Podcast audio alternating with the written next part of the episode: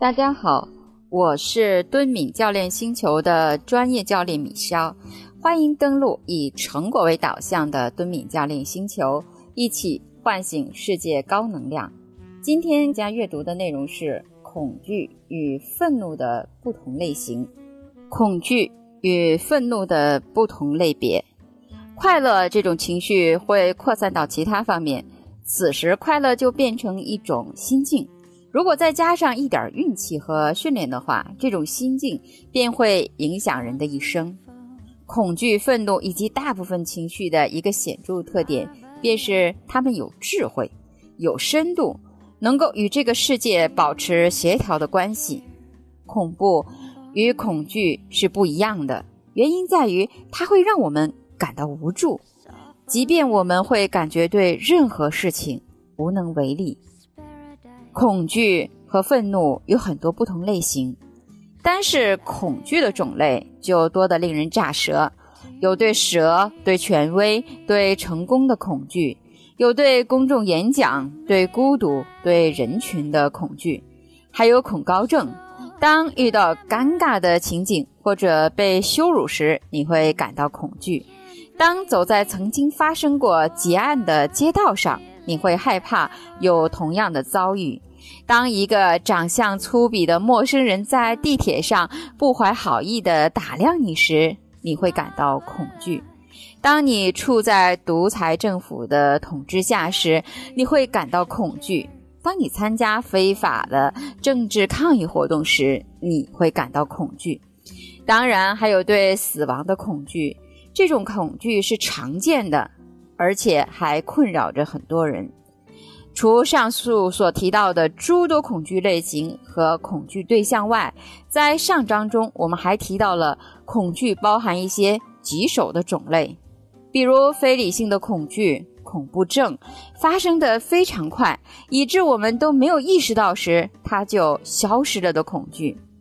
还有一种恐惧，我们可以暂时称为假装的恐惧。这种恐惧是我们有意识的去寻找的一种体验。情绪是天气，心境是气候。我曾提到，对于一些不幸的人来说，恐惧不仅仅是一种偶发的情绪。在这种情景下，恐惧似乎没有具体的对象，或者更准确的说，他把所有的东西都当作恐惧的对象。鉴于此，我也常常说，恐惧更像一种心境。所以，哲学家海德格尔说，通过焦虑这种心境，我们与现实生活保持协调。这种焦虑可能来自日趋渐近的死亡，但是这种焦虑也暗示我们生活中更为普遍的虚无，或者说缺乏真实的存在。同样，愤怒也有很多种类，愤怒也会转变为心境。比如，当某人一大早醒来，发现自己的情绪很差，就会不分青红皂白的对所有人发脾气；或者一个人把对某人的愤怒转化为对整个世界的愤怒。在这种情况下，愤怒似乎跟一切有关，或者说跟一切无关。事实上，愤怒也是一种与世界协调的方式。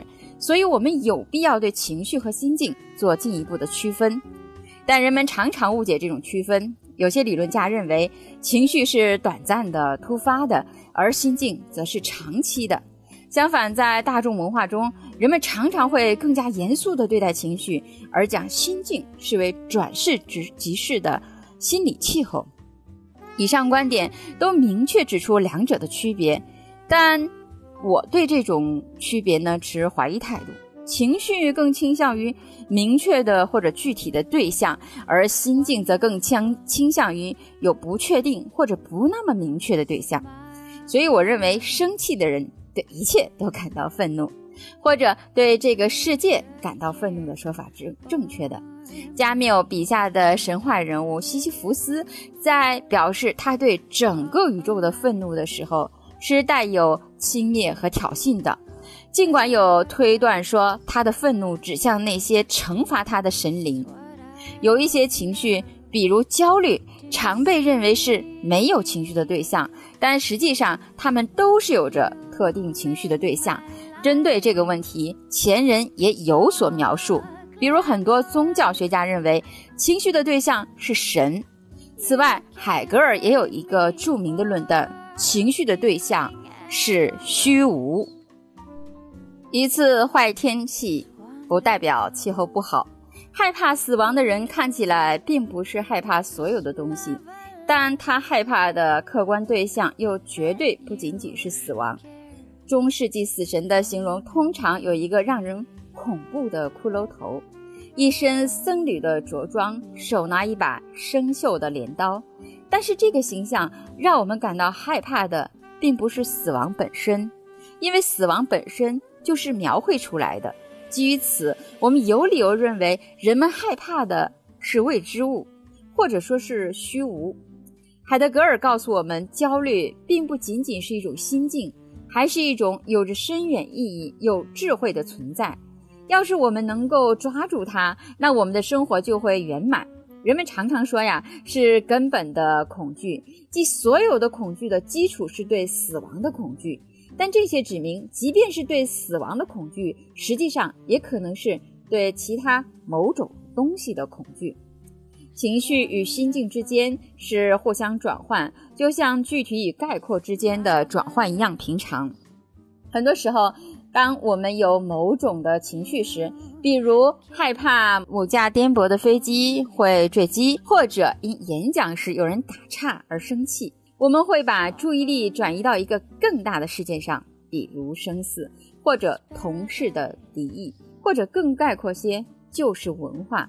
正如具体的概括之间频繁的转换一样，当我们对整个世界感到愤怒时，如果恰巧有一个学生突然把头探进讲座厅。这时，我们对所有的愤怒都会转达到他的身上，同样，对死亡的恐惧也会很容易的转达到某次身体不适中。这种转移只能带来一种钻牛角尖一样的困扰。让心境的天空永远晴朗。情绪与心境之间这种区别，在解释抑郁和快乐时十分有益。那这里说的抑郁，并不是指临床上涉及那种涉及大脑反应不平衡或者其他神经病理学的抑郁。抑郁与我们对这个世界的综合态度有关，但抑郁也可能会被某种挫折激起。例如，一个人可能因为被法律学院拒收而感到抑郁，但是这种抑郁所产生的消极影响是大范围的。它会扩展到一一个人人生经历的其他方面，因此呢，它会影响一个人的所作所为。尽管在当时看来，这种影响并不是那么重要。此外呢，它还会影响一个人的人际关系。不久，他不仅会对某件事儿感到沮丧，还会对所有的事情都会感到沮丧。而一个治治疗抑郁的办法，我再重申一次。这里所说的抑郁，并不是临床上所指的抑郁，就是逐步控制那个导致抑郁的事件，然后让受抑郁困扰的人慢慢明白情况并不是那么严重，或者不是一害终生的。但是这种办法反过来会导致严肃的自我检查，重新评估自己的终生目标和能力。同样，快乐这种情绪呢，也会扩散到其他的方面。它不仅会影响其他事儿，以及与这件事儿有关的人，甚至还会影响所有的事儿。这个时候呢，快乐这种情绪呢，就会变成一种心境。如果再加上一点运气和训练的话，这种心境便会影响人的一生。这种扩散性的心境常常被称为幸福。但是作为一个哲学家，我对此不敢苟同。幸福不仅仅是快乐，更不是扩散的快乐。幸福也不是一种心境或者情绪，而是一种生存方式。它与幸福的生活有关，是快乐的一个基本组成成分，是一种生活观的幸福感。幸福又不仅仅是一种主观的幸福感，或者一种积极的感受。当一个人发现情况与预期背道而驰时，这种幸福感可能会欺骗他，让他相信一切都好。但将幸福和心境连接在起来是一种很好的主意。在后面的章节中，我们也会看到这一点。另外呢，幸福并不仅仅是某种具体好的感受或情绪。而是对一个人生活的全面评价。这种评价不仅囊括一生中所有的方面，而且还涉及一生中所有的时刻。如果有人坚持认为快乐是幸福的一个重要组成元素，我们也不能说它是错的。我们大多数都需要学习这一个窍门，能够快速的将这些快乐的时刻扩散到我们对这个世界的整体感受中去。选择越多，越焦虑。在弗洛伊德看来，像焦虑这种情绪不可能是无意识的，因为感受或者是他所称为的情感肯定是有意识的。他又指出呢，情绪是感受和思想的联合体，所以我们称之为防御机制的东西更倾向于将感受从思考中，也称为情绪的对象中转移出来或者分离出来。其结果就是产生了焦虑，一种没有情绪对象的情绪。基于我们可以说，焦虑确实是一个有具体情绪的对象，但是这种情绪和他的情绪对象之间的关系被人们有意识屏蔽或者隐藏了。用弗洛伊德的话说，就是被压抑了。萨特反对弗洛伊德的观点，并完全不同的角度诠释了恐惧和焦虑的区别。在他看来，恐惧是对某一个具体危险的认同，比如，当你尝试一个很高的岩脊上走的时候，你会害怕从上面掉下来；而焦虑则相反，是害怕自由，或者说害怕选择的自由。比如，你是否愿意从岩脊上跳下来？这两者之间确实有区别。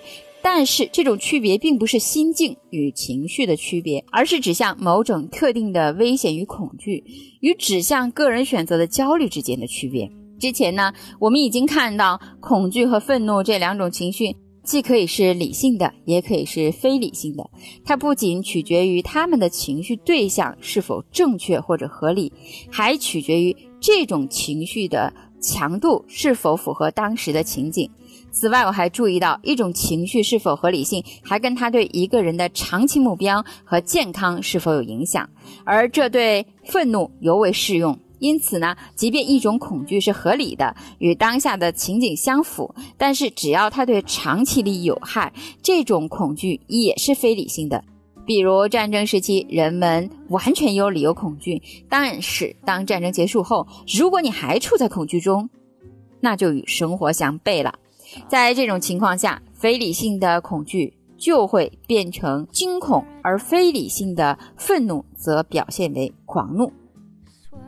不会发脾气，怎么出来混？事实上，我对惊恐和狂怒很好奇，因为虽然他们都是很基础的情绪，但是没有被纳入基本情绪中。很多时候呢，人们简单的认为恐惧和惊恐。愤怒和狂怒是一样的，好像各种各样的恐惧都是惊恐的变体，而形形色色的愤怒都是狂怒的变体。而实际上，惊恐和狂怒都是很极端的反应。很多年前呢，我曾与帕特里夏·丘奇兰德探讨过情绪的本质。他是一名非常优秀的哲学家，也是神经哲学的创始人。他不同意我将愤怒视为一种判断的观呃观点，并说他只需要刺激猫大脑中某个特定的网络，就可以引起他的狂怒。因此呢，狂怒是不需要刺激物的，更不需要像判断那样有思维活动。但是我认为他所谈及的仅仅是狂怒，而不是愤怒。概括的说，狂怒的很大程度上是一种神经肌肉的反应，这种反应很少涉及智力，也很少去关注他的情绪对象，在他导致的肆无忌惮的行为中，很少有审慎的成分。